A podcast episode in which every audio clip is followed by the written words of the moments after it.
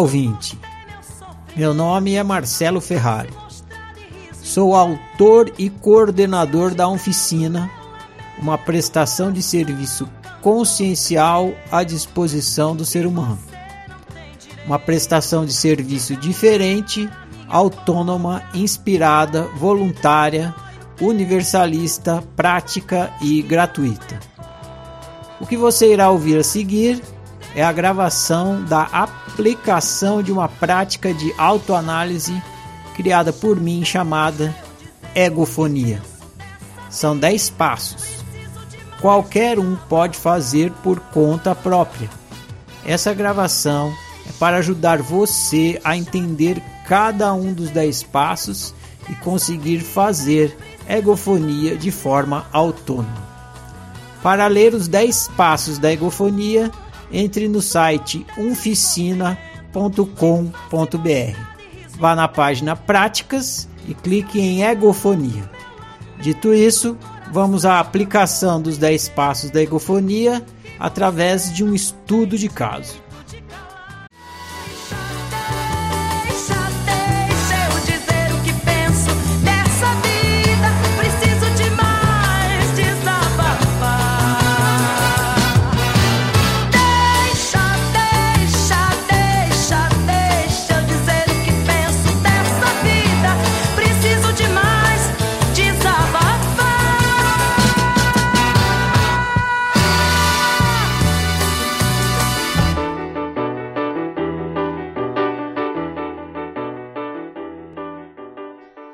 Gravando está.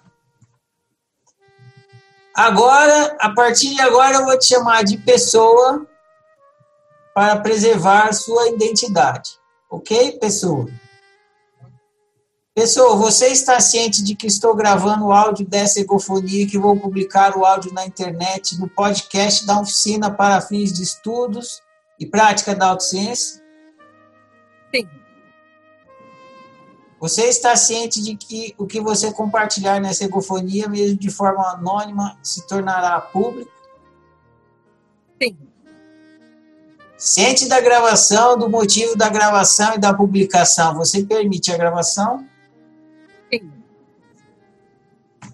Eu agradeço e saiba que se você quiser que eu retire essa egofonia da internet, é só me pedir que eu retire.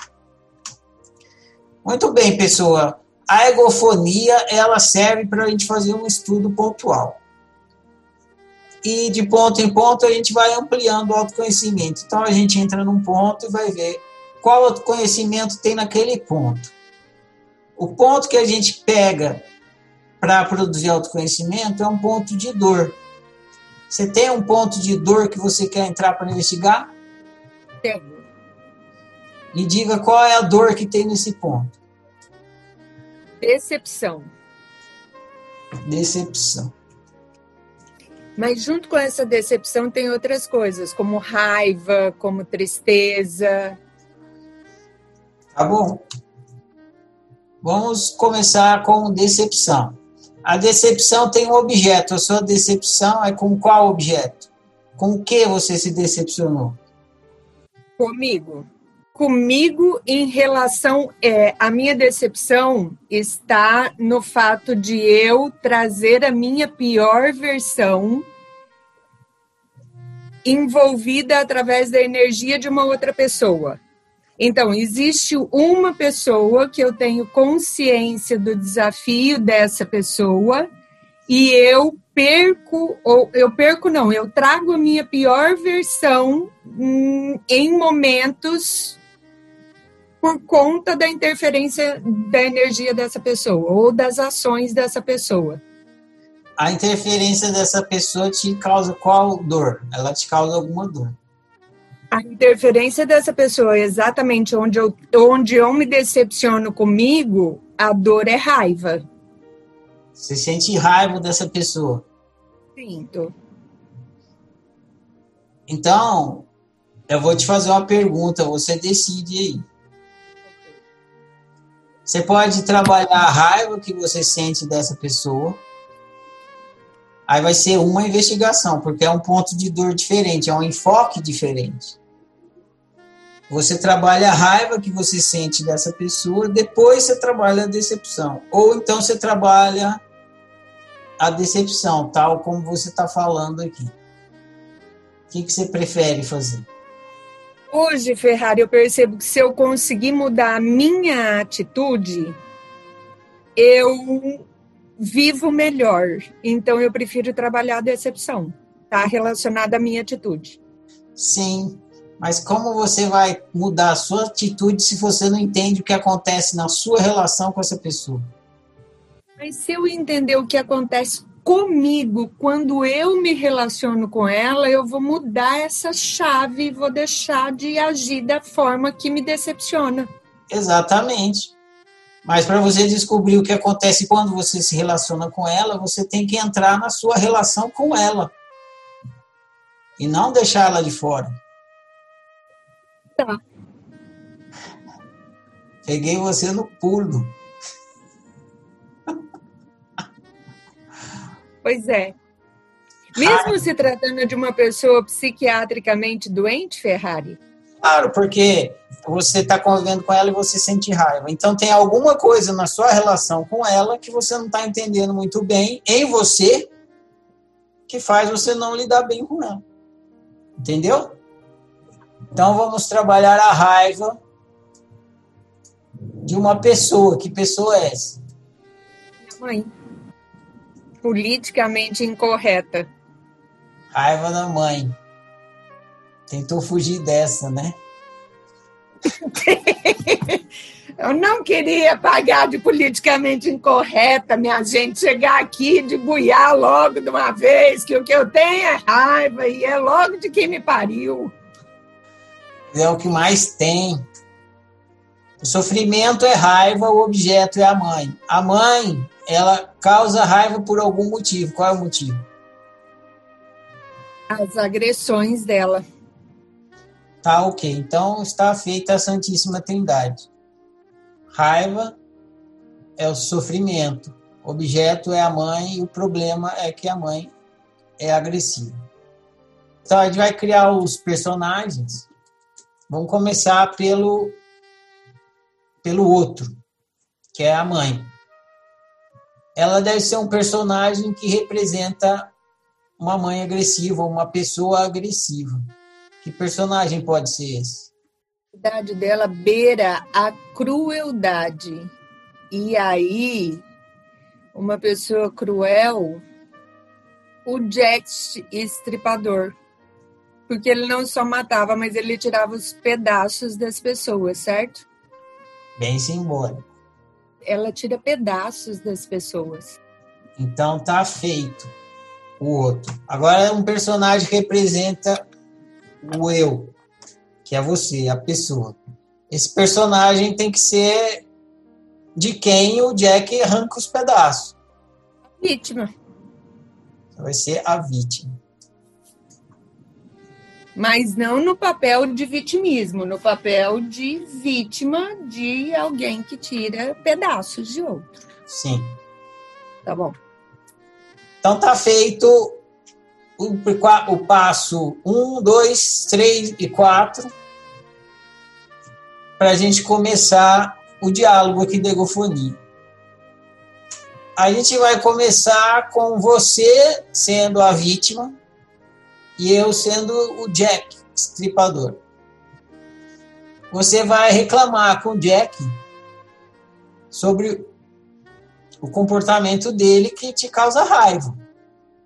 Para a gente entender o que, que acontece aí. Conforme você for falando, se o Jack não entender alguma coisa, ele pergunta para esclarecer. Tá bom? Tá bom. Então, minha cara vítima, Tá com raiva de mim por quê? O ponto crucial é que você aflora em todas as pessoas que você convive o pior delas. Eu conheço todas as pessoas que você convive e nenhuma delas eu julgo pessoas ruins ou más. Assim como eu não me julgo uma pessoa ruim e má, mas você aflora o pior de todos. Você aflora o meu pior. com a crueldade das suas palavras, com a insatisfação do seu viver, com a sua doença. E aí, de fato, eu sei que isso é uma doença diagnosticada, mas assim, em algum lugar você consegue raciocinar.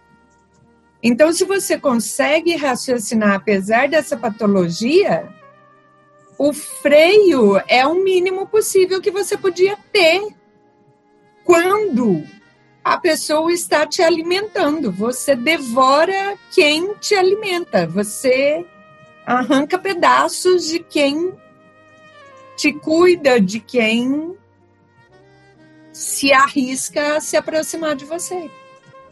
E é por isso que as pessoas se afastam de você de uma forma que dói muito nas pessoas, porque elas não queriam se afastar de você, mas elas não, não se sentem, não sente outra possibilidade. Porque quando se aproxima, você arranca pedaço todas as vezes. Ou é com palavras, ou é com atitudes, ou é com desprezo, é com insatisfação, com demanda, demanda. Você tem muita demanda, parece um saco sem fundo. Nada te nada te sacia e é demanda material, você pede isso, você pede aquilo, você pede aquilo outro, mas é demanda emocional, você quer que as pessoas te deem atenção, você quer que as pessoas vivam em função de você, você quer que as pessoas te reverenciem. Pior, você quer exigir que as pessoas gostem de você. Quando você não faz o mínimo possível, o mínimo, eu tô pedindo o mínimo.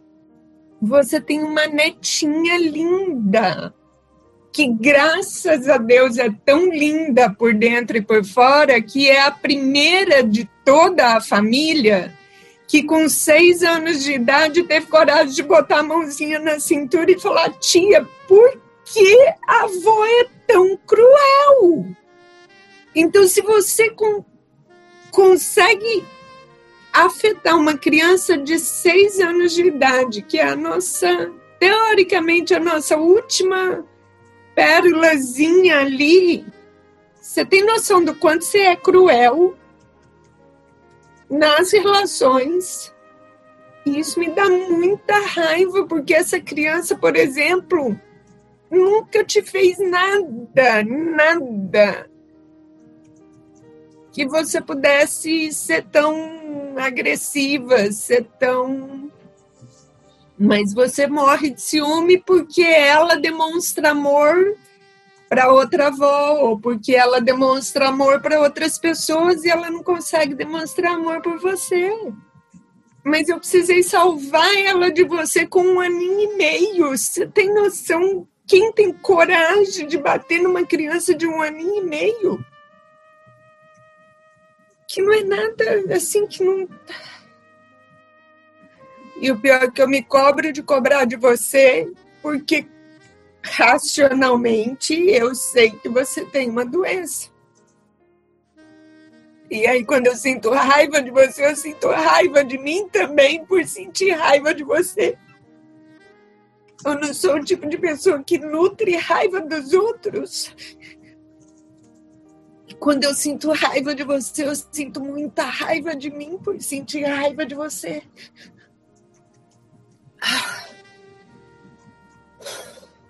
Por que, que você sente raiva de você por sentir raiva de mim?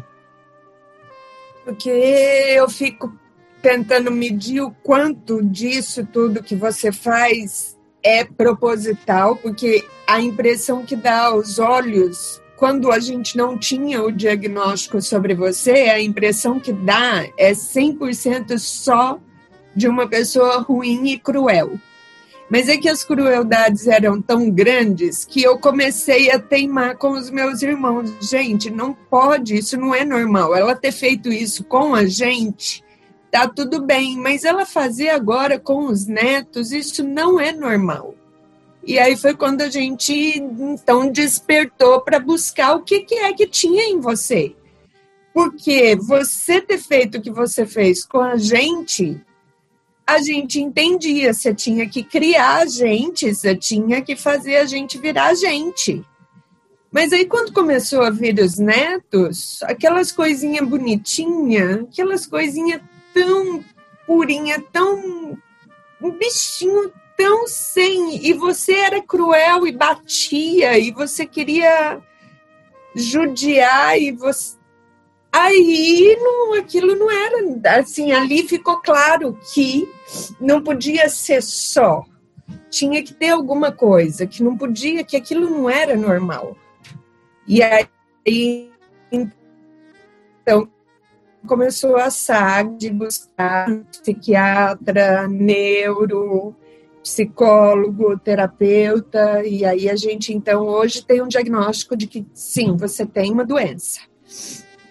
Só que até hoje nunca ninguém conseguiu me explicar o quanto das suas ações é fruto dessa doença e o quanto das suas ações é fruto do seu desejo de ter prazer, porque também é muito nítido que você tem prazer quando você traz a pior versão das pessoas que estão perto de você. É como se você dissesse assim: ah, fulaninha é tão equilibrado, ah lá, ó, tá desestruturado, tá chorando, ó como ele é trouxa. Tá chorando, não dá conta. Você é, as pessoas percebem nitidamente o seu prazer em ter alcançado, digamos assim, o seu objetivo. Então eu fico me perguntando o quanto isso é doença e o quanto isso é uma forma de você de você viver. E aí por saber que uma parte disso é doente, é doença, eu fico puta da vida de sentir raiva, eu fico puta da vida de cair nas suas armadilhas, eu fico puta da vida de me desestabilizar, eu fico puta da vida de não conseguir comer de raiva de você, sabendo que nada disso vai mudar, nada. Então você fica com raiva de eu conseguir te desestabilizar. Mas fosse só eu, eu ainda assumiria que sou a trouxa. Mas é, você consegue fazer isso com todo mundo, assim. Você consegue fazer, você consegue trazer a pior versão das pessoas que eu mais amo. Meu pai, por exemplo, eu vi as piores reações dele provocadas por você e hoje eu vejo você fazer as mesmas coisas comigo. Parece que você tem prazer de, na hora do almoço, destruir. Você tem prazer de, na hora do almoço, fazer um inferno. É como se o seu prazer fosse: agora eu vou soltar uma bomba e todo mundo vai sentar para almoçar engolindo isso. Só que meu pai às vezes não dava conta e ele jogava toda a comida fora. E ele não se sentia bem em fazer isso. Do mesmo jeito que você tinha acabado com o nosso almoço no campo, no campo da harmonia, ele acabava literalmente com o nosso almoço no campo prático da coisa. E eu sei que ele não ficava feliz com isso. Eu sei que depois ele se culpava ou se punia por ter feito o que fez, movido pela sua atitude eu vi isso acontecer e eu passo por isso hoje. Tudo que eu peço, tanto que eu peço, gente, hora do almoço, vamos almoçar sossegado. Tá chegando a hora do almoço, vamos ficar todo mundo bem, vamos almoçar em paz.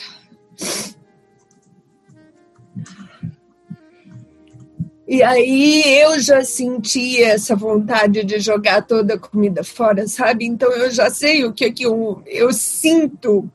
Eu nunca fiz, graças a Deus eu nunca fiz, mas eu sinto, eu sei o que, que o meu pai sentiu quando ele fez aquilo. E eu não estou defendendo ele, não. Não estou dizendo que ele estava certo, nem que ele é bom, nem que ele. Só estou dizendo que hoje eu sei porque que uma pessoa mata outra, por exemplo Hoje eu sei por que poxa, fulaninha era tão bom, nunca agrediu ninguém, mas matou o outro numa festa. Hoje eu consigo entender por que que um mata o outro, porque você provoca isso na gente. Eu já senti vontade de te matar. E se eu tiver prazer em ser cruel? Qual o problema? Problema é que você destrói o emocional de todo mundo, assim. Você come o braço de quem te entrega o prato de comida. Isso.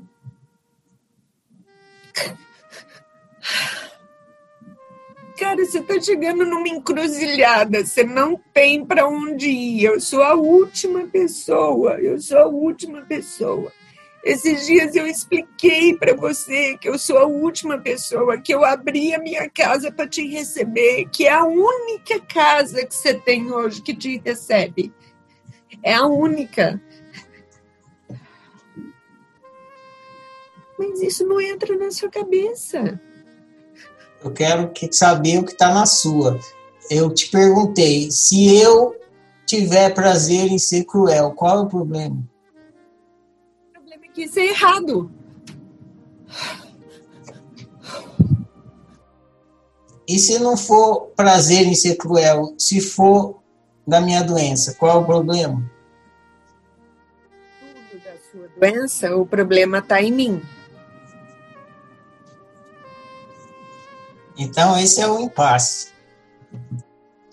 Se eu tiver prazer em ser cruel, o problema está em mim. Não, é porque tá errado. Isso. Se eu tivesse sendo assim por causa que eu sou doente, aí o problema tá em você. Não, porque aí eu não devia me desestabilizar sabendo que você não tem como mudar absolutamente nada. Me dá um exemplo factual de uma vez que eu fui cruel, que é assim, representativo para você. Você já falou alguns, mas fala de novo.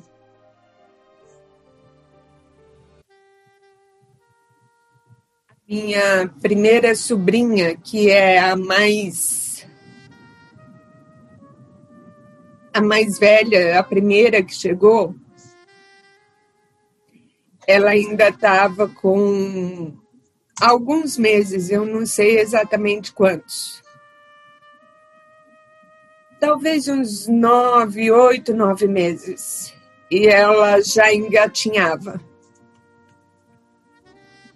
E aí ela pegou uma caneta que ela encontrou no sofá e ela começou a riscar o sofá. E só tinha ela e a minha mãe em casa. A gente estava chegando para o almoço e eu fui a primeira a chegar. E a minha mãe tinha batido tanto nas perninhas dela que ela estava com vergão nas perninhas dela. E aí eu cheguei e peguei a...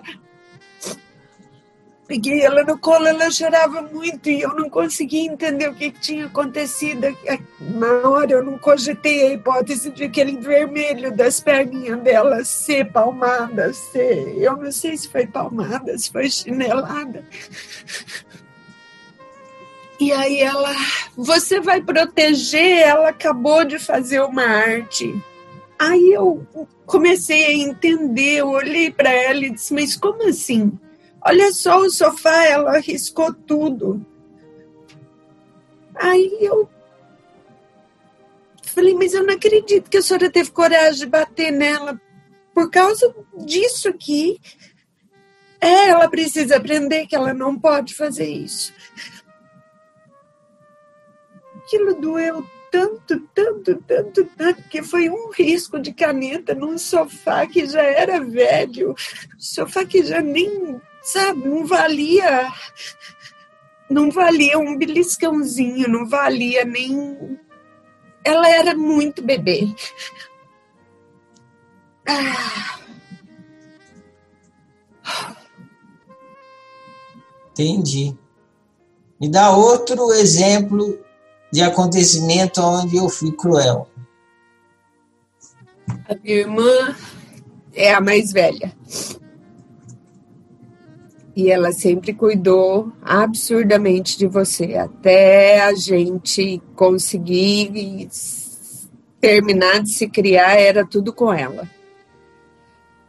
E ela, a gente morava todo mundo junto e ela foi, se mudou da cidade para da cidade que a gente mora para Rondonópolis. E lá ela entrou num processo de depressão porque ela se sentiu muito sozinha. Foi só ela, o marido e a filhinha. E aí lá ela começou a ter muita dificuldade porque ela sentia muita falta da gente, porque ela estava muito sozinha e e um dia eu cheguei e falei isso com você, falei, você ligou, você falou com ela, ela não tá bem, ela tá tá muito triste, ela tá e ela sempre fez tudo por você, você já ligou, você já não, eu não vou ligar. A escolha de ir embora foi dela, não foi minha. não vou pagar a conta de telefone para ficar socorrendo quem virou as costas e foi embora. Você sabe muito bem que ela simplesmente não virou as costas e foi embora. Ela precisou ir e ela não virou as costas para ninguém, ela só seguiu a vida dela. Você acha que eu fui cruel em não ligar? ligar, até que tudo bem, mas em, em pensar ou em falar do jeito que você falou, quer dizer, aquilo era o que você realmente acreditava. De uma crueldade terrível quando você sabe que a situação não era assim. Quando era a hora de você retribuir o mínimo, o mínimo de apoio de tudo que ela tinha feito por você. Que eu assisti. Terceiro exemplo, vamos lá. Terceiro exemplo é algo muito similar que aconteceu comigo e com meu irmão, mas eu consigo olhar a crueldade muito maior na ação com ele. Mas a situação aconteceu muito igual com os dois. É, quando ele tinha um relacionamento de longa data, quando ele se separou, Primeiro, você não gostava dela, você nunca gostou dela. Mas quando ele se separou, você sentou e rezou a ladainha, que onde já se viu que você era um, um, um que era um absurdo o que ele estava fazendo, que ele não tinha condições de fazer aquilo, que aquilo era um absurdo, que onde já se viu, que ele não estava vendo, que ele não estava cuidando, que ele que ele nem era um grandes coisa para ela, que ele, enfim, uma série de coisas que que não faziam o menor sentido e que, além de não fazer o menor sentido real ali das coisas que estava sendo dita, também não fazia sentido que uma mãe olhasse para um filho que está sofrendo a dor da separação e que não estendesse a mão e dissesse assim, oh, eu imagino que está difícil, mas assim, calma, você vai achar uma solução, calma, isso vai passar, calma, essa dor tá nela também. Você já pensou? Podia até ter trago, mas assim, hora nenhuma, hora nenhuma ela teve a você teve a sensibilidade de olhar para a dor dele. E tava na cara que tava doendo, tava na cara que tava doendo, assim como doeu em mim, você também não teve a menor, a menor, a menor sensibilidade assim, uma mãe, no mínimo, ela ia dizer assim: Poxa, eu não sei o que te falar, mas eu sinto muito, meu filho. Mas a mãe não vai falar nada, não, porque. Entendeu? Ali era um filho seu sangrando e você estribuchando. Como se por acaso você gostasse da agregada.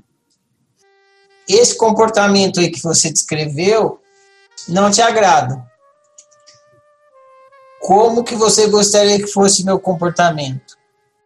Sobre se você vai abrir a boca para falar algo que não, não vai somar, que você mantenha sua boca fechada.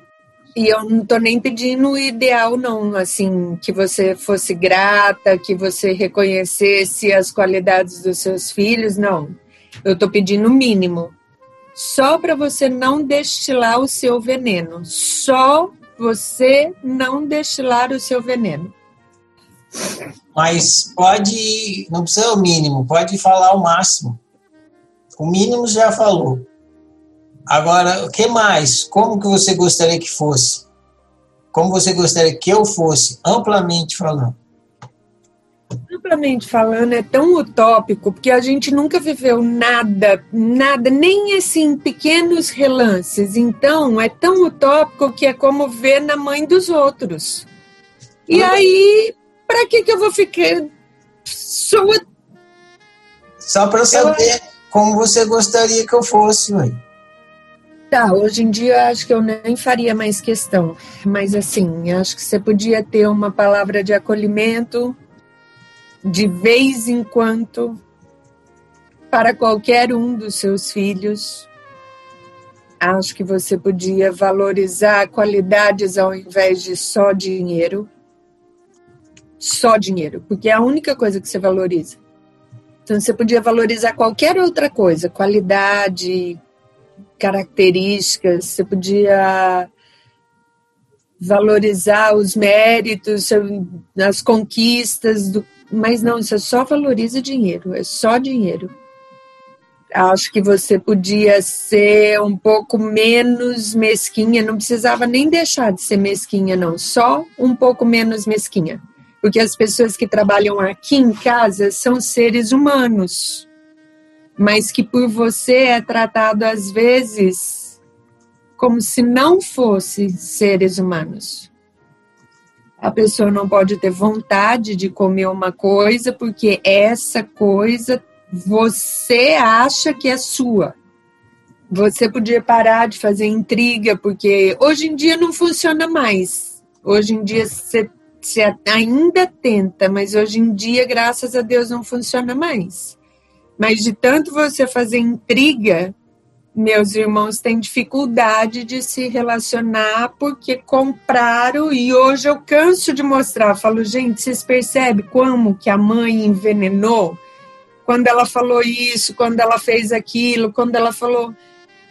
Eles se dão conta, mas aí já, já compraram aquela intriga, então hoje eles têm dificuldade de se relacionar por sua causa.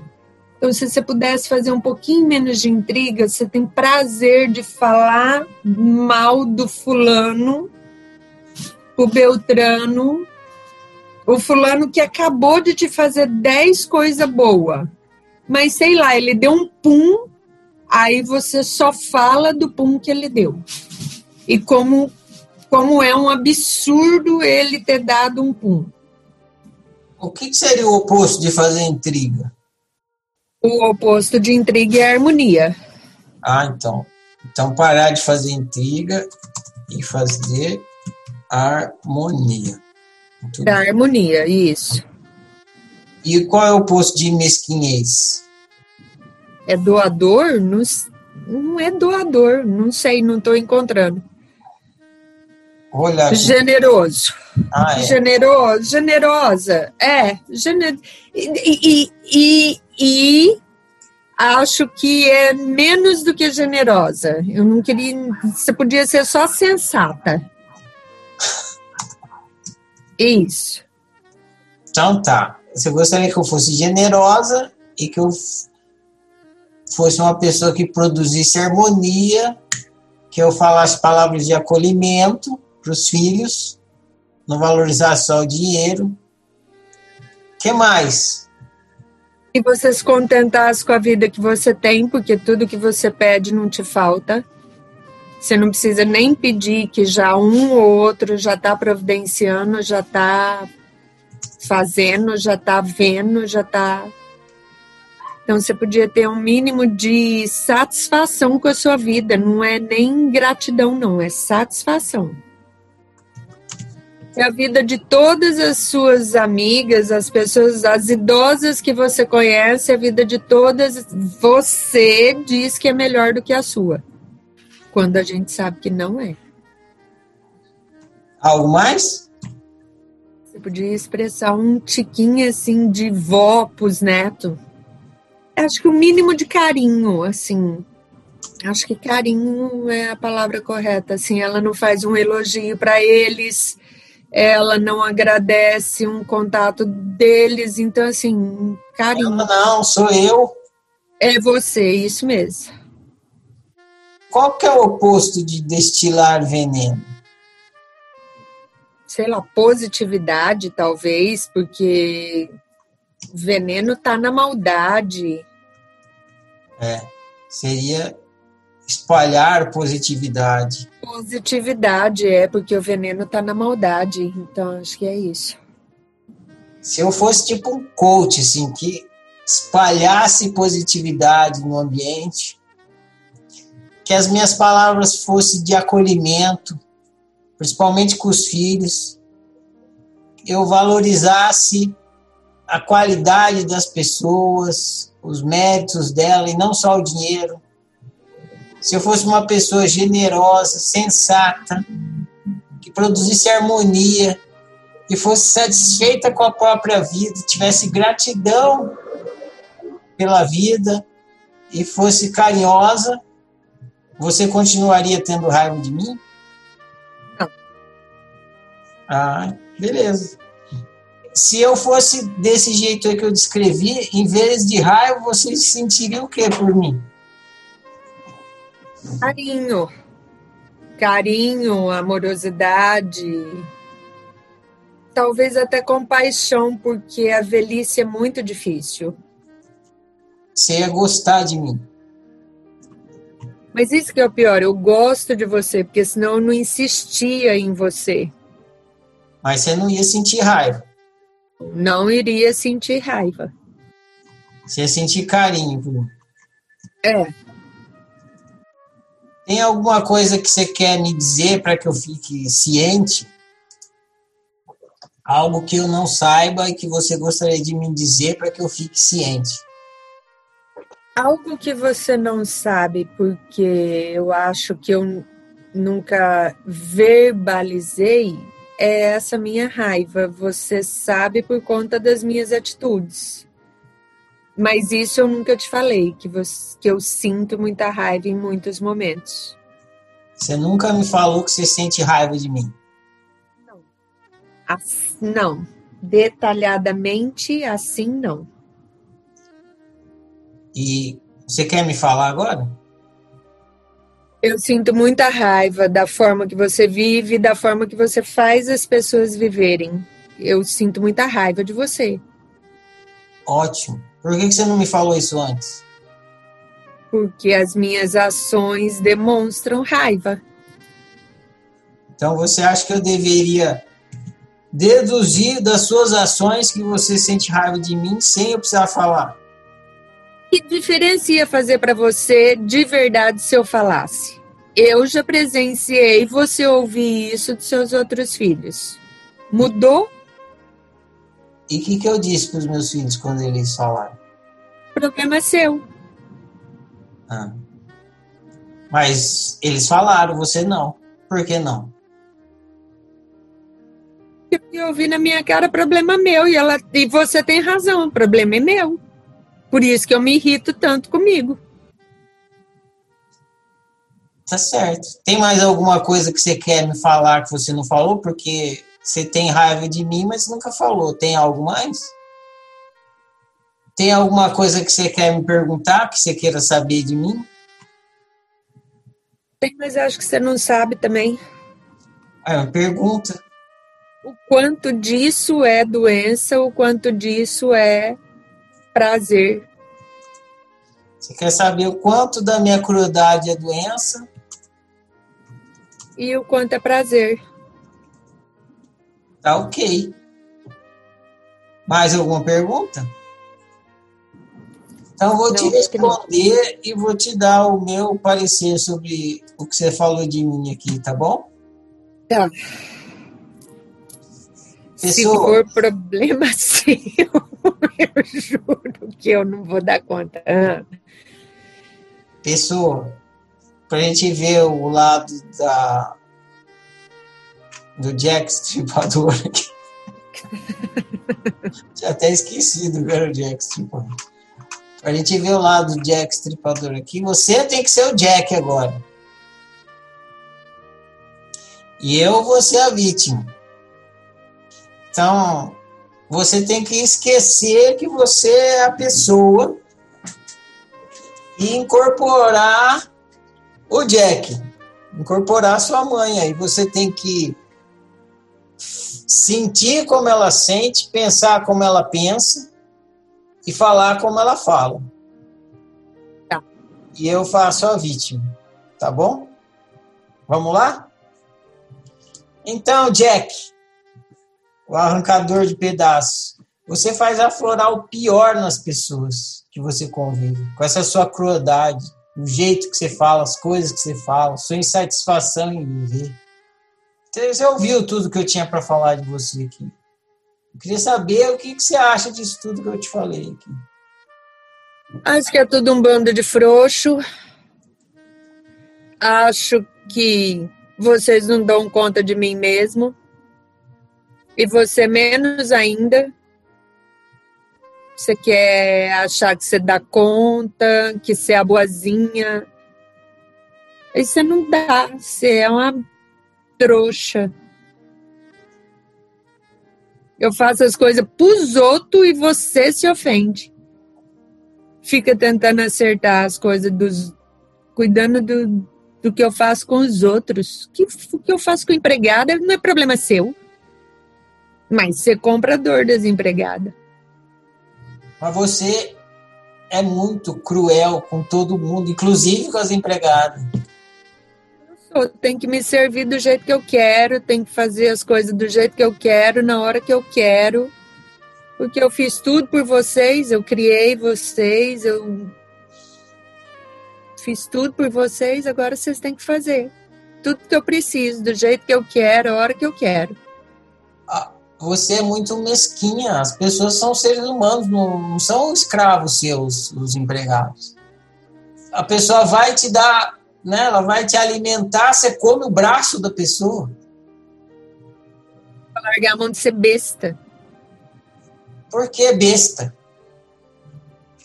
que quer ser bonzinho, quer achar que está fazendo grandes coisas. Eu vou tacar na cara mesmo que não está fazendo grandes coisas. Está fazendo só o que devia fazer. Está fazendo só a obrigação. Tirar nota boa na escola é só obrigação. Passar no primeiro lugar em qualquer coisa que for fazer na vida é só obrigação. Aí vocês querem que eu fique elogiando, que eu fique agradecendo. É obrigação. Eu vou lembrar algumas coisas que eu quero saber o que, que você acha. Do caso da nossa sobrinha. Nove meses, quando ela riscou o sofá, lembra? Você. Eu cheguei lá em casa, você a perna ah, eu dela... nem sei se eu lembro, eu nem sei se eu lembro e você já vai trazer essa história de novo e você vai trazer da, dos outros tudo. Bati em você? Não bati em você? Eu não bati em você. Era meu sofá. Pronto. Não sei se eu lembro também o que, que eu fiz, não. É porque você sabe que eu ando esquecida. Você sabe que eu ando esquecida. Por que, que você está puxando essas conversas? Para você ver como você foi cruel. Era nove meses de idade tem a criança. Lascou. É sua filha? Era sua filha? Eu não sei por que, que você está se metendo com isso. Você chegou, pegou a criança, nem era sua, nem era você que estava cuidando. Você, fica se metendo, você fica se metendo nas coisas. Você fica tentando. Nem é filho seu. Não, porque você nem teve filho, né? Você nem teve filho. Então, você está falando o quê? A minha irmã mais velha, quando ela viajou, ela ficou sozinha, ficou com depressão. Você nem ligou para ela. Você nem retribuiu o mínimo do tudo que ela fez por você. É muita ingratidão. É, você que está dizendo, né? Você que está dizendo. Porque quando ela fez as coisas que ela tinha que fazer, ela fez porque era ela que tinha que fazer. E ela, como mais velha, ela não devia ter ido embora, porque ela sabia o quanto que eu precisava dela aqui. Era a única que tinha carro aqui, aqui podia me levar para fazer as coisas. Não, mas ela não pensou nisso, não. Ela foi embora, não foi? Quer que eu fico cuidando. Fico cuidando, fico cuidando. Vai pro médico, então. Vai ver o que que é, vai resolver. Não ia ser feliz? Porque ir embora, porque ir embora porque lá é melhor. Ué, se lá é melhor, tá... Eu não tenho nada para ver com isso. E o seu filho, quando seu filho separou, estava lá sofrendo com a separação, você não teve nem a sensibilidade de ir lá acolher seu filho. O que ele fez com a moça foi errado, ele largou depois de oito anos de relacionamento. Eu não gostava dela mesmo, não, mas eu falei a vida inteira para ele não namorar com ela, para ele não se envolver com ela, não me deu ouvido. Então também não tem que ficar passando a mão na cabeça de marmanjo. Não precisa ser muito, mas só um pouquinho de sensibilidade, né? Por quê? Pois é, eu ia ficar mal com a mãe dela, a mãe dela era minha amiga. Melhor eu tacar o pau nele, né? Porque ele tá dentro de casa, ele não vai poder virar minhas, as costas para mim, né? Porque ele é meu filho. Mas a mãe da moça podia virar as costas para mim, que ela era minha amiga. E se ela achasse que eu não estava achando nada de errado nisso, então não vou ficar passando a mão na cabeça de marmanjo. Sabe como eu queria que você fosse? Ah, ixi, nem me interessa. Eu queria que você fosse uma pessoa positiva, que falasse palavras de acolhimento, que valorizasse as qualidades das pessoas em vez de só o dinheiro. Uma trouxa. Você queria que eu fosse uma trouxa, que ficasse lambendo o pé dos outros porque pisou aqui e eu que vou lamber para agradecer. Você queria que eu fosse uma trouxa. Eu já sei, e eu já tô cansada dessa ladainha também, de ser uma velhinha boazinha e de agradecer as coisas. Não tem que agradecer, não. Eu fiz a vida inteira. Eu você acha que se a pessoa for positiva, é, acolhedora, generosa, é, harmônica, grata, é uma trouxa? É, feito você. Feito você. Eu pinto e bordo e é você que limpa a minha lambança. Se não é a trouxa aqui, você tá na pior também, porque eu sou seu último recurso. É, mas você tem que fazer, porque vai virar as costas para mãe. Que absurdo. Eu que criei, eu que tudo, agora vai virar as costas, por causa dessa ladainha, de ser boazinha, de fazer. Eu nem sei o que que te chateia, é muito. Você é muito. Aí você vem falar que os seus irmãos, que Deixa eles cuidar da vida deles. Hoje eu tô aqui, é, você tem que fazer as coisas que tem que fazer. E eu não tenho que ser boazinha, não. Porque boazinha é trouxa. Trouxa é igual eu. Igual você. Se eu for igual você com você, você não vai gostar, né? Não, mas você não pode fazer isso, né? Porque como assim com a mãe? Quer dizer que você você pode ser venenosa, você pode é, ser desarmônica, você pode ser mesquinha, você pode. Eu vou te explicar. Eu sou sua mãe, fui eu que te criei, eu que te dei as coisas. Aguentei seu pai bêbado, fazendo as coisas, e eu tá toda a vida aqui dentro de casa para cuidar de vocês. E hoje eu tô idosa. Tô até esquecida das coisas, eu nem lembro das coisas. Assim, tô muito esquecida das coisas. Não, então você vai querer o quê? Deixa eu voltar meu raciocínio, quero saber sua opinião. Quer dizer que eu você... já estou te falando a minha opinião, porque eu já conheço essa lenga-lenga sua. Mas eu vou ouvir de novo. Você pode ser venenosa, você pode ser mesquinha, ingrata, mas eu não. Eu não posso nada disso com você. Eu tenho que ser generosa com você, eu tenho que ser positiva com você, eu tenho que te acolher, ser carinhosa. Então, como é que fica? Fica desse jeito. Eu mando e você obedece. Por quê? Eu não posso ser com você o que você é com todo mundo, mas você continua sendo. É meu jeito, é meu jeito. Eu tô te falando que eu nem lembro dessas coisas que você tá não, falando. Mas se eu fosse falando. do seu jeito, eu estaria errada. Mas você sendo do seu jeito, tá certa. Por quê?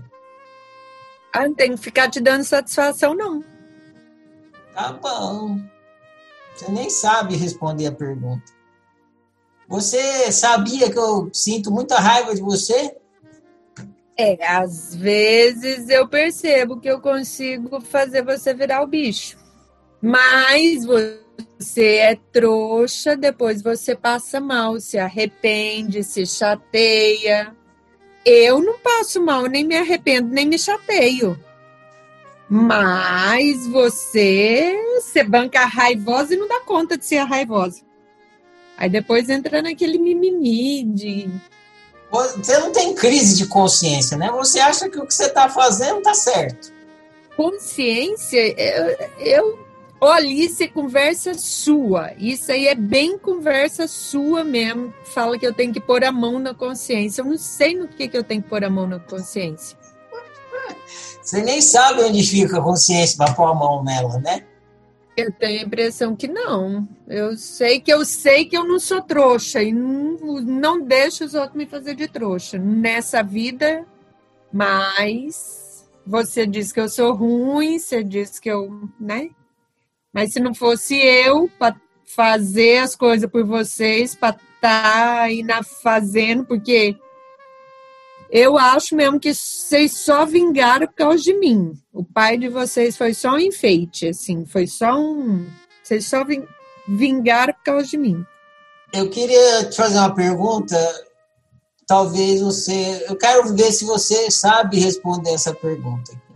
Quanto do seu comportamento é prazer seu em ser cruel e quanto é doença? Ó, vamos lá. Essa doença é você que fala que eu tenho.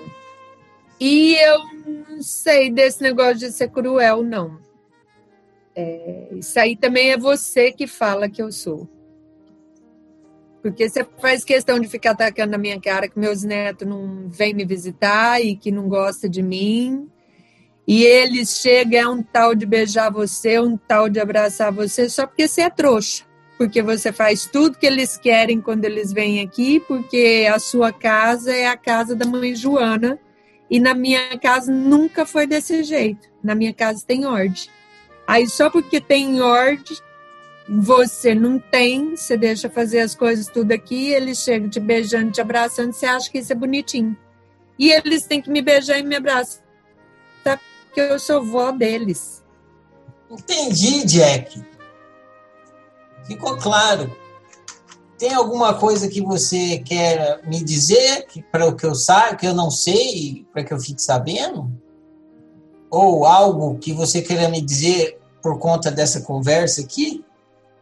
É, você já sabe mesmo, né? Não tem outro jeito. É com você mesmo que eu fiquei e você fica aí se esperneando, querendo mas isso tudo é essas conversas sem futuro sua, de poder viver bem, de poder ter a família reunida. Ah, essas baboseiras, assim. Mas isso aí você já sabe que eu acho isso tudo baboseira.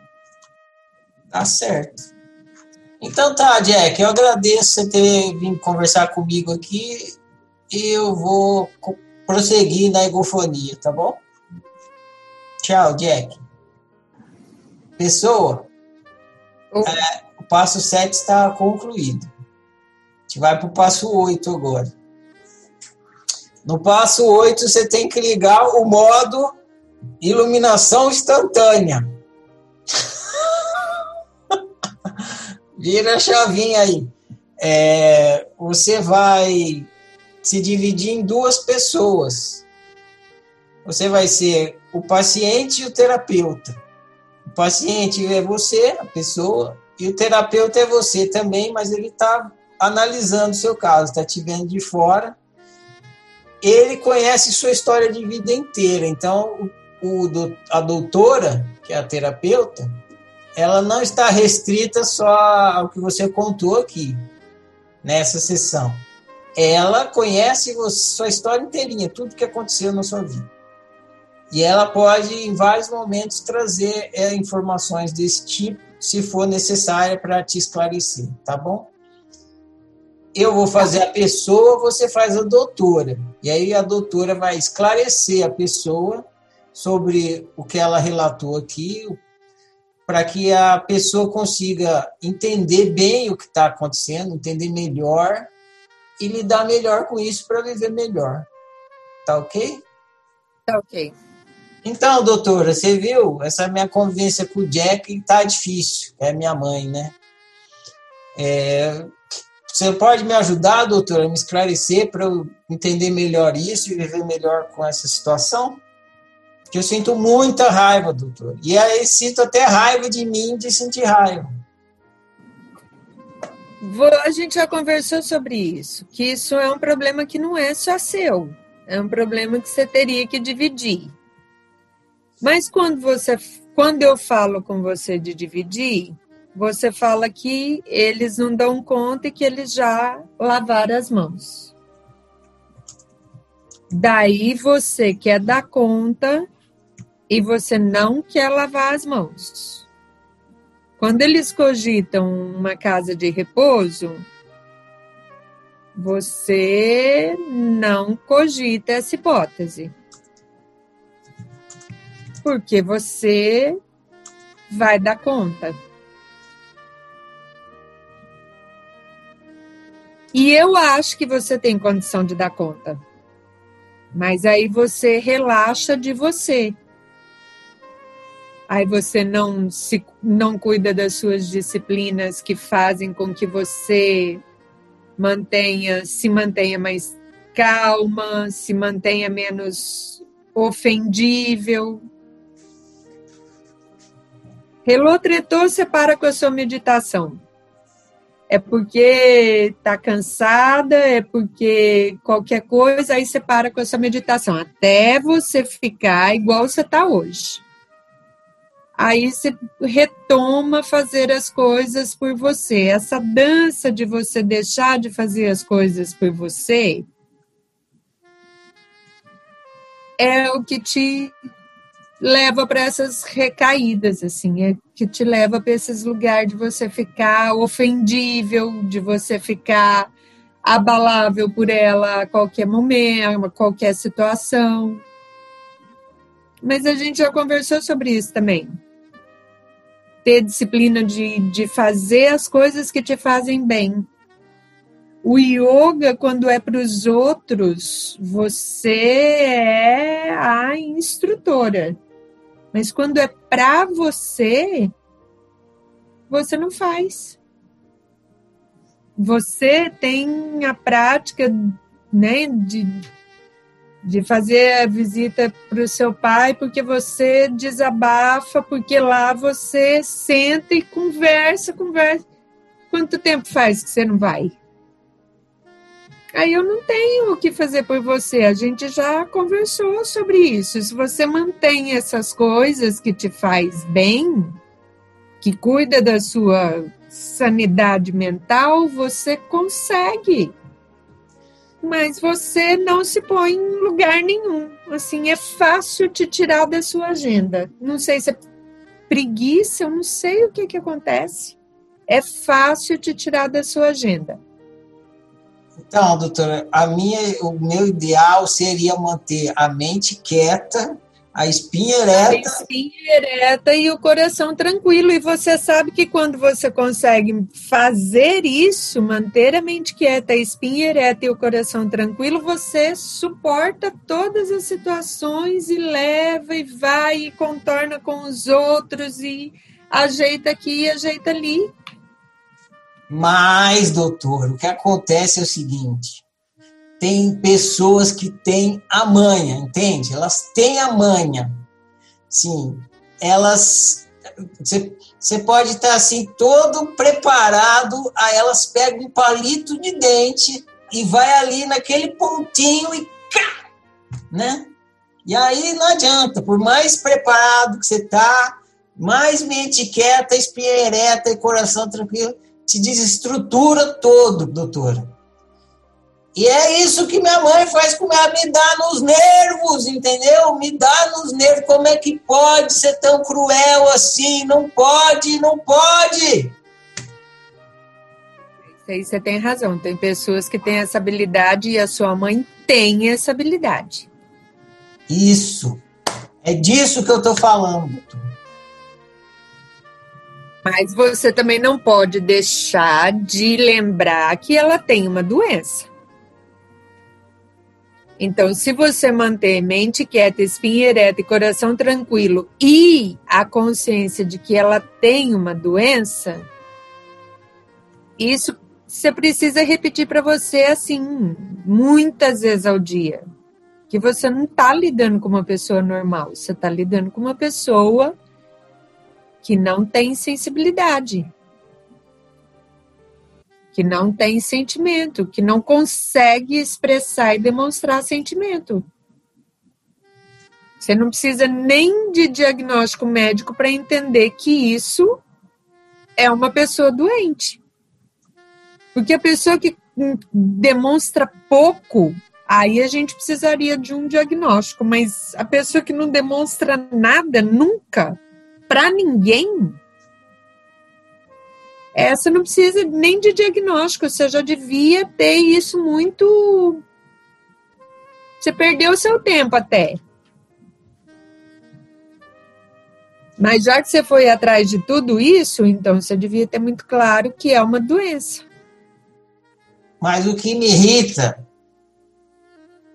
na minha mãe é a capacidade dela ser cruel que para mim é infinita, astronômica, desmedida e desnecessária. E é com isso que eu não consigo lidar bem. Então eu preciso entender como é que eu faço para lidar bem com isso, com essa capacidade que a minha mãe tem de ser cruel. Completamente isenta de sensibilidade. Como que eu lido bem com isso? Você fica tentando também que todo mundo fique bem. Esse dia mesmo do médico, ela quebrou a perna, não quebrou? Ela falou pro médico. Ela, ela tirou o médico do sério. Aquele dia que se não fosse você que estava lá, o médico tinha tirado ela de dentro do hospital aquele dia. Ela tirou o médico do sério quando o médico tentava explicar para ela que ela ia, talvez ela voltasse a andar, mas ela voltasse a andar com sequela. E ela falava para ele: Isso não é problema do senhor, o senhor só precisa operar. Que horas o senhor vai me operar? E ele tentava explicar porque ela precisava saber da, da, dos riscos e das possibilidades, e ela falava: Eu não preciso ouvir esse monte de baboseira, eu só quero saber quando o senhor vai operar. O senhor sabe operar porque falar o senhor sabe. Você devia ter deixado ele fazer o que ele queria fazer, mas você ficou pondo panos quentes e ficou explicando e ficou falando da doença dela para ele entender, para ele não se chatear, para ele resolver a situação. Você fica tentando resolver tudo. Então, você acha que se eu parar de tentar resolver tudo, eu vou começar a achar a crueldade da minha mãe linda? É isso, doutor? Acho que você vai achar a crueldade dela linda, mas eu acho que você vai você vai se incomodar do mesmo jeito, não é por aí. É, o que me ocorre é a mente quieta, espinha ereta, o coração tranquilo e o mantra, ela é doente. Então, o que a senhora está me dizendo é o seguinte, que o meu erro é ver a crueldade da minha, da minha mãe como sendo uma opção dela. Uma coisa que ela faz por opção. e que se eu começar a ver que a crueldade da minha mãe é uma doença, aí eu vou passar a lidar bem com a raiva, é isso. Porque eu olho para minha mãe e falo, não deveria ser assim, não pode ser cruel assim. Mas se eu entender que ela está fazendo isso porque a doença leva ela a fazer isso, está além do arbítrio dela, aí eu não vou ficar com raiva. Ela é igual um cachorro que morde. Exatamente isso. Então a crueldade da minha mãe é igual cachorro que morde, é igual escorpião que ferroa. É igual cobra que pica. É isso, é da natureza dela. Então a crueldade da minha mãe não é opcional, é igual cachorro que morde, igual escorpião que pica. Então, essa é a mudança que eu devo fazer. Eu devo parar de ver a crueldade da minha mãe como opcional e passar a ver como natural. É da natureza dela. É, quando você fala a palavra natural, me gera um mal-estar. Mas aí, quando você traz natural da natureza, daí eu venho com o entendimento racional. A dificuldade está alinhar o, o entendimento racional com o entendimento, talvez, moral ou nem ou emocional. O escorpião picar é natural, não é? É natural. O cachorro morder é natural, não é? É. Minha mãe ser cruel é natural para ela. Ela é um escorpião. Eu vou, eu vou fazer outra proposta aqui, talvez facilite para você ver se é isso, tá, doutor? Tá. O meu equívoco é que eu quero ver a minha mãe como um carneirinho. Só que minha mãe não é um carneirinho, ela é um escorpião. Ajudou? É isso? Se eu parar de tentar ver minha mãe como um carneirinho que produz veneno e começar a ver ela como um escorpião que produz veneno, acabou o problema, porque é isso que o escorpião faz. Tem veneno e dá ferroada. Minha mãe não é um carneirinho. Minha mãe é um escorpião. Então eu devo parar de ver minha mãe como um carneirinho malvado e ver ela como um escorpião que é desse jeito mesmo. É isso? É isso. Essa é a mudança? Essa é a mudança. Minha mãe é um escorpião e não um carneirinho malvado. Isso vai fazer com que eu lide melhor com a minha mãe? É possível, porque aí você nunca vai esperar a atitude de um carneirinho. Porque quando você continua olhando ela, continua, olha para ela, vê um carneirinho malvado, um dia você espera que essa malvadeza vá passar. Isso. Mas essa malvadeza não vai passar. Então, se essa malvadeza não vai passar, você está esperando por algo que não vai acontecer e por isso você se decepciona repetidamente. Eureka! É isso, né, doutor? É isso, e aí você gera essa raiva, que inclusive é uma raiva de você mesmo por se decepcionar com uma coisa que você sabe que não vai acontecer, que é a sua mãe ter atitude de carneirinho. Isso. Nunca vai ter. Um escorpião nunca vai se comportar como um carneirinho. Você nunca viu ela como um escorpião. Você fica vendo como um carneirinho malvado. Ah, eu sempre vi ela como um carneirinho malvado. Mas ela pica desde sempre, não dá picada desde sempre? Desde sempre ela foi um escorpião. Eu que via ela como um carneirinho malvado. É isso. Então eu estava equivocado, né, doutor? Tava, você estava equivocado. Eu estava olhando para minha mãe querendo ver uma coisa que não estava lá. Beleza, doutor. Então agora eu já entendi qual é a mudança que eu devo fazer. É porque você não tem no seu histórico inteiro, você não tem uma pessoa que sente para falar bem dela. Isso nem nos tios, nem nos sobrinhos, nem nas. Não tem, nem nos cunhados, nas cunhadas. Você não tem ninguém que sente para falar bem dela. Ela sempre foi um escorpião. Sempre foi um escorpião. Só eu que não via isso. Via, mas não entendia. Ah, mas agora eu vi e entendi. É. Então, é essa mudança. Eu preciso ter uma mudança de visão. Exato. Eu, eu olho para minha mãe, antes eu olhava, eu via um carneirinho malvado. Falei, carneirinho malvado. E aí eu censurava ela, ficava querendo mudar ela, porque ela era um carneirinho que poderia deixar de ser malvado. Só que o problema era na minha visão. Eu estava vendo um carneirinho malvado, mas o que tinha ali era um escorpião. E a natureza do escorpião é da ferroada. É venenoso e tal. Muito bem, então eu vou praticar essa mudança de visão, doutor.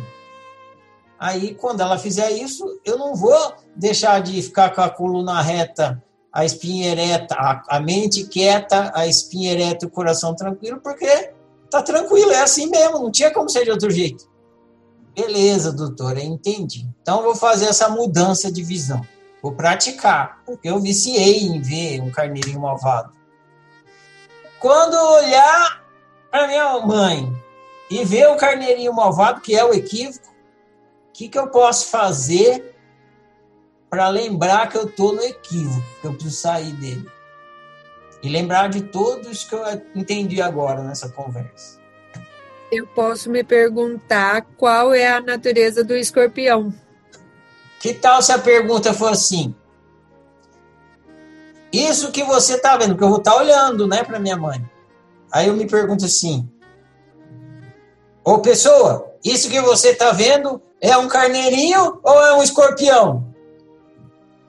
Aí eu me respondo: é um escorpião. Então para de ficar vendo carneiro. Tá. Essa é, é melhor. Isso é um, um, um carneiro ou um escorpião? Isso. Aí, se eu duvidar, fala, não, é um carneirinho. Aí você fala, lembra? Ó, lembra da história toda que você viu da quando que essa pessoa teve uma atitude de carneiro. Aí você não vai encontrar um dado. Todos os dados são de corpião. Aí você tá vendo? Ó, tá aqui a prova. Todos os comportamentos dessa pessoa são de escorpião. Ela é um escorpião. E aí você sai daqui. Pode ser, doutora? Você acha que Pode ser. Então tá, doutora, fechou. Então tá. Se eu pensar outros rituaizinhos de lembrete aqui, eu vou usar também, vou colocar em prática, tá, doutora? Tá. Então tá bom, doutora. Agradeço sua ajuda. Quando eu estiver precisando, a senhora volta na minha cabeça, porque eu preciso dos seus esclarecimentos, tá bom? Tchau, doutora. Muito obrigado. Fim da sua egofonia, pessoa. Parto. Meu Deus do céu. Foi bom demais. Eu acho que foi, eu achei bom. É, não, eu tô sentindo. Acho que vai surtir efeitos aí. Vai melhorar a qualidade do seu vídeo. Eu não tenho muito o que falar porque eu aproveitei esse momento da doutora com o paciente para fazer algumas observações, trazer à tona algumas coisas que eu tinha observado. Mas tem umas coisinhas sim. Quer meu feedback? Quero. Bom, logo no começo, quando você começou a falar, dá para perceber que você queria mudar a natureza da sua mãe. Que foi o que você entendeu agora no final. Ela tem uma natureza. Você conhece a história do sapo com o escorpião? Conheço a do elefante que atravessa o escorpião no rio e aí ele toma ferroada e e aí alguém pergunta pro elefante do tipo, mas toda vez ele faz a mesma coisa. você não vai parar de atravessar esse escorpião? Ele fala: Pois é, a minha natureza é ajudar, a dele é ferroar. Exatamente. Essa é a história sua com a sua mãe. Essa é a história da pessoa e a mãe dela exatamente essa. Eu conheço a história com o sapo, mas já ouvi também contar com o elefante. A sua mãe tem uma natureza de escorpião e você tem uma natureza de elefante. É isso. Você não vai conseguir deixar de ter essa sua natureza de ajudar. E ela não vai conseguir deixar de ter essa natureza de ser é, escorpião, de ser venenosa. É a natureza dela. Para ela, a sua natureza de elefante é ser trouxa. Não ela posso. fala isso na minha cara e fala isso para os outros também. Ela é tão trouxa, tadinha. Então, o escorpião ele deve olhar para o elefante e falar: ah, o elefante é um trouxa. E o elefante olha para o escorpião e fala: é um cruel, ingrato. Mas o escorpião, ele é escorpião e o elefante é elefante. A sua mãe tenta te mudar? Eu não diria que ela tente hoje mais me mudar. Ela já tentou muito, principalmente com essa história de eu, é, esse argumento de que eu sou muito trouxa. Ela já tentou fazer você deixar de ser trouxa? Tá, ela já tentou várias vezes do tipo assim, mas você vai, você fica tentando ajudar fulano, mas por que que isso é problema seu? Isso não é problema seu, ele já tá grande. Ela já tentou muito isso, até que um dia deu, eu dei um basta. Do tipo, é meus, são meus irmãos, eu vou fazer o que está ao meu alcance e isso não é problema seu, então, certo? Certo. É, então não adianta falar com você mesmo. Ela parou. É, aí, aí ela parou. Então, você deve fazer com ela a mesma coisa que ela fez com você. Ela parou de tentar te mudar, você precisa parar de tentar mudar ela. Ela deixou, ela deu permissão para você ser elefante. Você quer ser trouxa? Um dia, um belo dia, ela falou assim: Então, minha filha, você quer ser trouxa? Aí você falou: Quero, eu quero ser trouxa. Ela falou: Então vai ser trouxa na vida. Agora você tem que chegar para sua mãe e falar: Você quer ser escorpião? Não precisa falar, só pensa. Ela fala: Quero. Você fala: Então vai ser escorpião, é isso. Entendeu? Porque o, o elefante é elefante e o escorpião é escorpião. Quando você sofre porque você tenta controlar ela. Você joga o jogo. Tento controlar ela. É isso que eu me pego fazendo muitas vezes depois que eu vi aquele jogo do controle. Exatamente. Aí você tenta controlar o escorpião, tentando transformar ele num carneirinho. Se não é externamente, porque a gente fala, ah, eu não tento, eu não fico falando, não fico. Mas às eu vezes. Tento. Às vezes a gente não faz um comportamento assim de ficar censurando o outro ou podando, mas dentro da cabeça da gente a gente fica censurando. Não pode, não pode ser isso. Tem uma hora que você, eu perguntei assim para você: e se eu for uma pessoa cruel, qual é o problema? Qual foi a sua resposta? Tá errado, não pode. Tá errado, não pode. Tudo pode. O escorpião pode picar, pode. Não tá errado. É, aliás, está certo, porque o errado seria o escorpião não picar. Então, na cabeça da gente, a gente fica censurando a pessoa assim. Ai, não pode, não pode ser tão cruel assim, não pode, não pode, entendeu? Mas é a natureza da pessoa. Ela é daquele jeito. E pode, se não pudesse, não estava acontecendo. E na hora que a gente fica na censura, a gente fica com raiva, fica é, tentando fazer com que é não seja, não consegue, a raiva aumenta, aumenta, aumenta. E aí pronto, já se foi, coluna ereta, coração tranquilo, vai tudo pro buraco né? Fica a coluna torta, o coração estressado e vai fazer yoga, e respira, pranama, ah, solta. Não, não, não tem pranayama que resolve. Ou larga a mão do jogo do controle, ou a yoga vai ser invertida, não vai dar certo. Não tem yoga que salve alguém que opte por jogar o jogo do controle. Não tem. Então tem que começar a, no fim, na traição do jogo do controle. Eu não jogo mais, não vou mais controlar, porque ficar tentando transformar é, escorpião em carneiro vai acabar com os meus nervos. Vai acabar com meus nervos. Então, faz o mesmo que ela. Você quer ser escorpião? Você, aliás, você nem quer, a sua natureza, então vai ser escorpião. E, e eu vou ser trouxa. É na, na ponto de vista dela, é trouxa, não é, você está tá sendo você.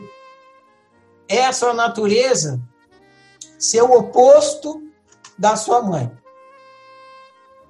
Interessante isso, porque a sua natureza é o oposto da dela. Olha só tudo que você gostaria que ela fosse. Você gostaria que ela fosse positiva. Você é uma pessoa positiva? Sim. Sim. Eu te conheço. Você é uma pessoa. Você gostaria que ela fosse aquele acolhedora. Você é uma pessoa acolhedora? Sim. Sim. Você gostaria que ela fosse generosa. Você é uma pessoa generosa? Sim. Você gostaria que ela fosse uma pessoa harmoniosa. Você é harmoniosa? Sou. Você gostaria que ela fosse uma pessoa grata e carinhosa. Você é grata e carinhosa? Sou grata, sou pouco carinhosa, mas sou carinhosa com. É aquele tiquinho que eu peço para ela. Então, tá vendo? Ela é o seu oposto. Ela é o seu extremo oposto. Você gostaria que ela fosse o seu clone. Ou seja, você quer uniformizar a sua mãe. Você quer que ela viva no seu gabarito, justamente que a gente estudou na oficina, que é o problemão. Né? Querer colocar os outros dentro do nosso gabarito. Deixa ela no gabarito dela. E pega isso tudo, que é, já é seu gabarito, e se você quer que ela seja isso, é porque você acha tudo isso importante. São qualidades que você já tem, que você pode masterizar deixá-las ainda mais. Porque quanto mais você expressar essas qualidades, mais você vai estar sendo você. Então, mais em autorrealização você vai estar.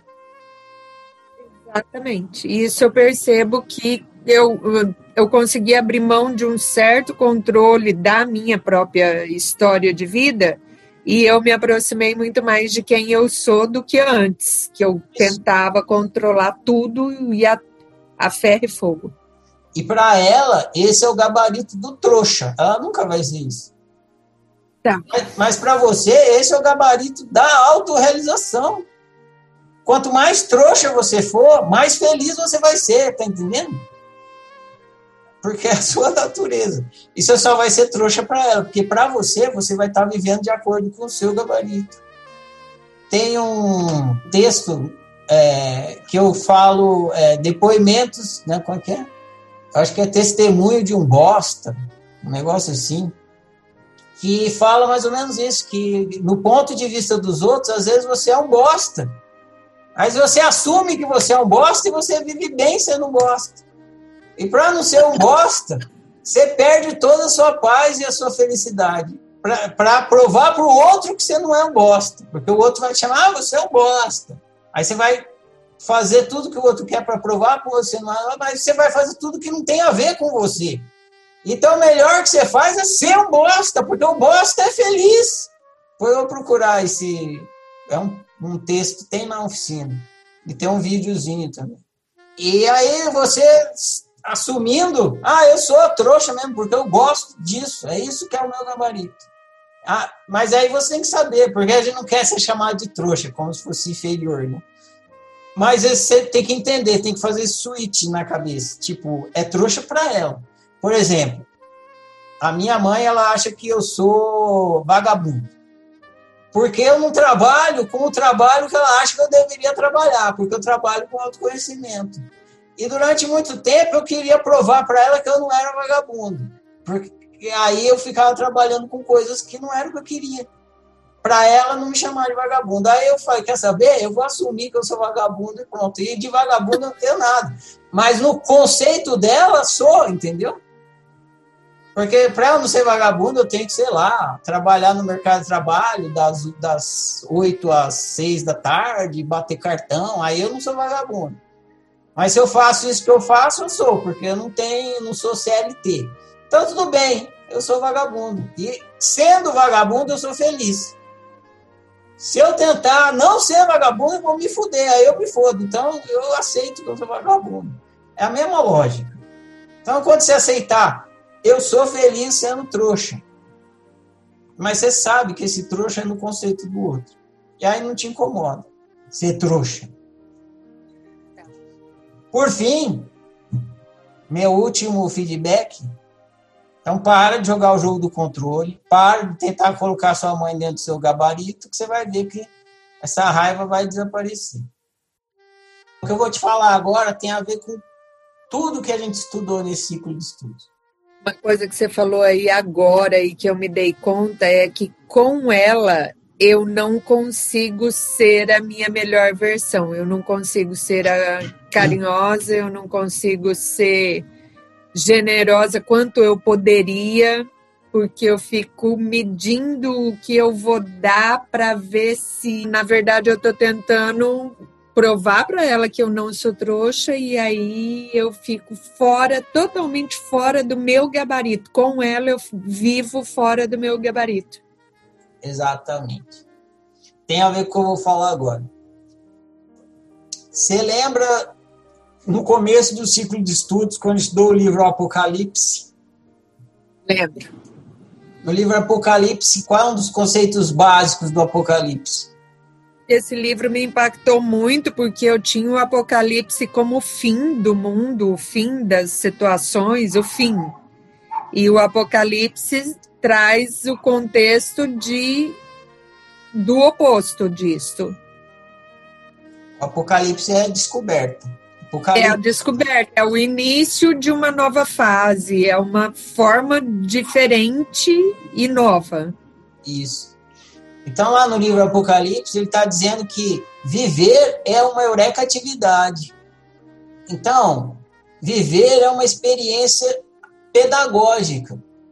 Você, aonde você vai vivendo para descobrir as coisas para aprender as coisas e para aperfeiçoar coisas. Você vai vivendo para descobrir o que é ser humano, tanto ser como humano, como fulano, os três níveis, e descobrir e lidar bem com isso e adquirir maestria em ser humano. Então, é viver uma experiência pedagógica, certo? Se é uma experiência pedagógica, viver é como se fosse uma escola. Se é como uma escola, tem que ter uma lição para você aprender, certo? Quem é o professor dessa escola? Da minha história? Não, dessa escola do ser humano. Depois do seu caso também. Sofrimento. Em outras palavras, a gente pode dizer que é a dor que numa palavra, digamos assim, pedagógica mesmo, a gente pode dizer que é o problema.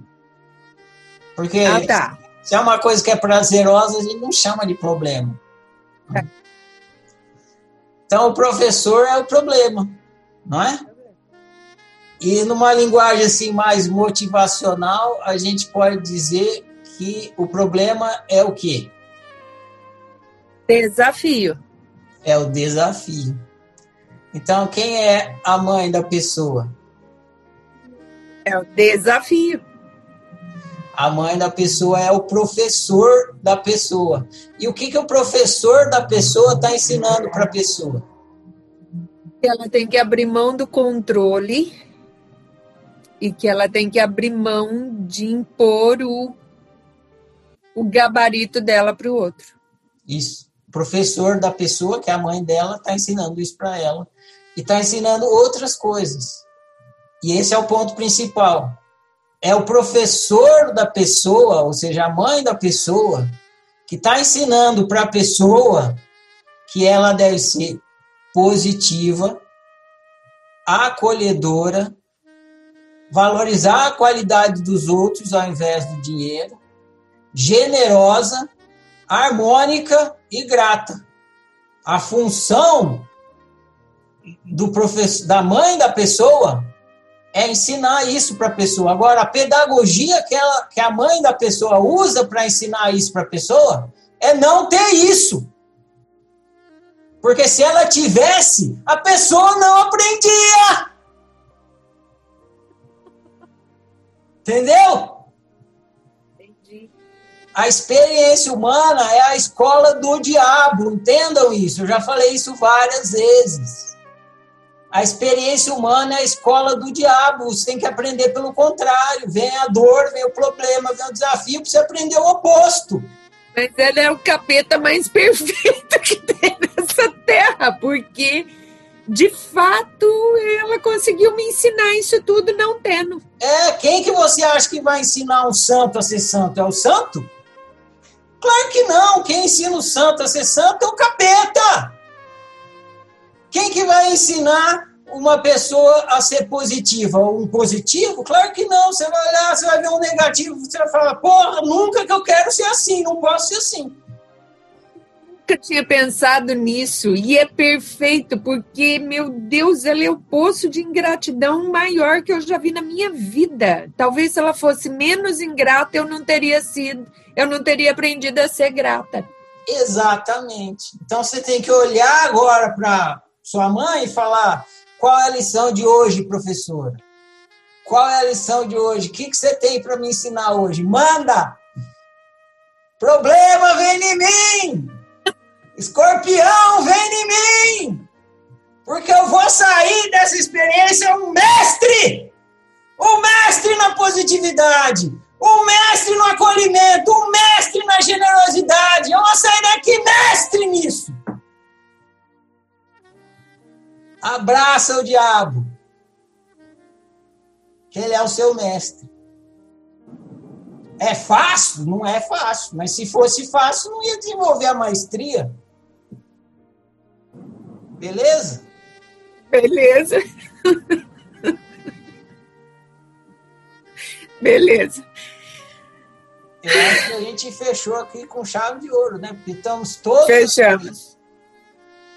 Nossa, fechamos com chave de ouro. Essa última sacada foi foi com chave de ouro. Obrigada, Ferrari. Muito obrigada. Agora já pode dormir com a mente quieta, a espinha ereta e o coração tranquilo.